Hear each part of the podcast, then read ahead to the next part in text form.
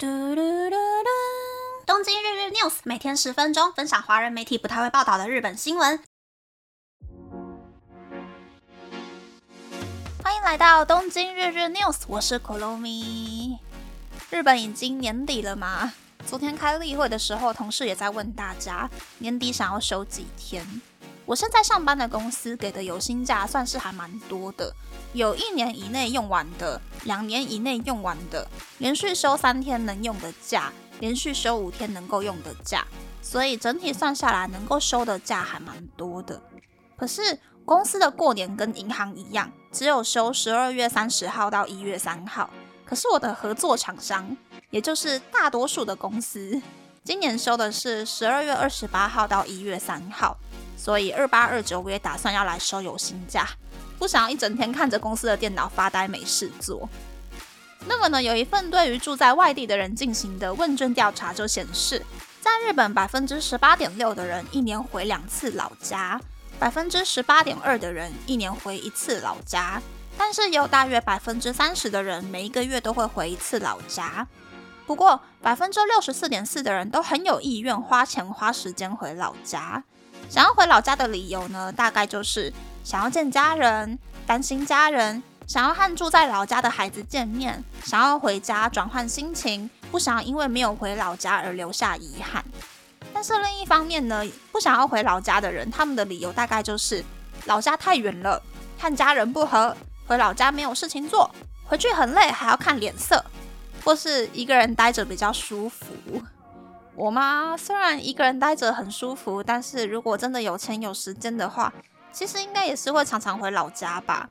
但是我回去会想要待在家里，或者是去外县市玩，比较不想要花太多时间去见亲戚。在家里我可以躺着摆烂嘛，吃零食啊什么的，很开心。但是如果是去见亲戚的话，就会一秒钟变得非常非常的拘束，我会很放不开。但是刚刚写稿之前呢，我妈有给我看。他大姐的小孙女，也就是我妈的干孙女的影片，嚯，那个眼睛哦，跟我哥一样圆圆大大的，然后脸上扫扫是很尖的尖下巴。我觉得她长大以后应该是很漂亮的正妹，不过也有可能是我单纯姑姑滤镜太强了，也说不定。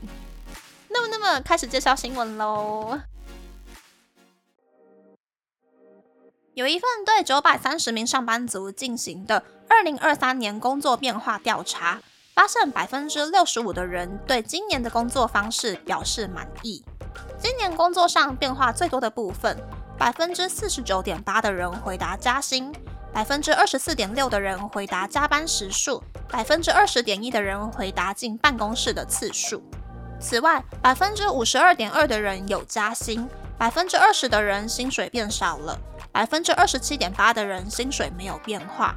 有加薪的人年薪平均多出日币一百一十九万。而关于加班时间，百分之二十九点三的人在四月加最多班，百分之二十四点九的人在六月加最多班，百分之二十三点一的人在十月加最多班。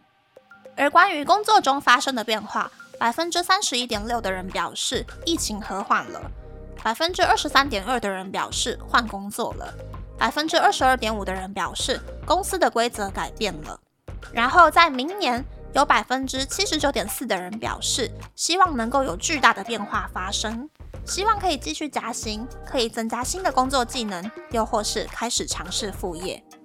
在疫情和缓后，许多上班族也在今年陆陆续续回到办公室上班。另一份对六千两百四十名十五到七十九岁的人进行的调查发现。百分之五十二的人觉得远距上班的好处是可以活用通勤的时间，百分之二十八点四的人觉得和家人相处的时间增加了，百分之二十五点五的人觉得可以减少和上司或是跟同事见面 social 的时间。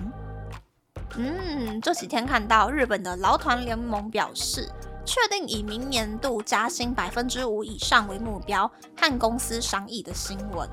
可以预期大家都有听过名字的那种知名企业，几乎都会为了面子配合加薪百分之五以上啦。但是也是可以预期，没有办法加薪百分之五以上的中小企业，员工出走的速度会更快。这种情况如果持续下去的话，我觉得日本也会跟韩国一样变成。只有大公司才可以存活下来的国家。如果这个推测是正确的话呢，那我下一份工作也要以进入大公司为目标了。虽然我现在上班的公司不是大公司，而是大公司的子公司，今年没有加薪，而是用去年度上了几个月的班，那今年四月就领月份乘以底薪乘以一点零五的临时奖金，也算是变相的有加薪百分之五啦。但是如果按照人事提供的明年度开始的新的职等规章，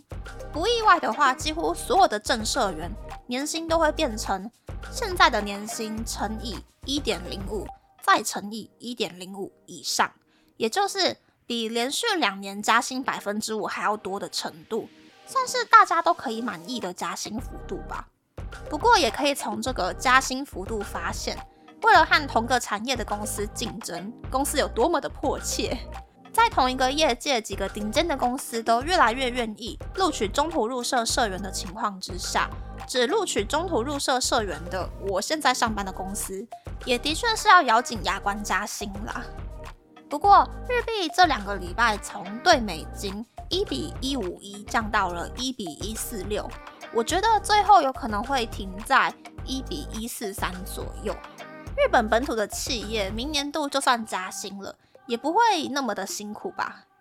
虽然说了那么多呢，加薪百分之五以上这一件事情是正社员限定的福利，非正社员或者是打工族呢就不一定有机会可以加薪。在日本吃香的就只有大企业的正社员而已。那，这次的分享就到这边，不知道大家喜不喜欢这样的节目呢？欢迎大家留言和我分享你的想法。喜欢这个节目的朋友，可以在 Apple、Spotify、三 on KKBox、First Story、Mixbox 等 Podcast 平台和 YouTube 订阅《东京日日 News》，多多按赞、评分，或是在三 on 想要赞助这个节目，还可以在 Instagram 追踪《东京日日 News》Day Day Tokyo 的账号哦。拜拜。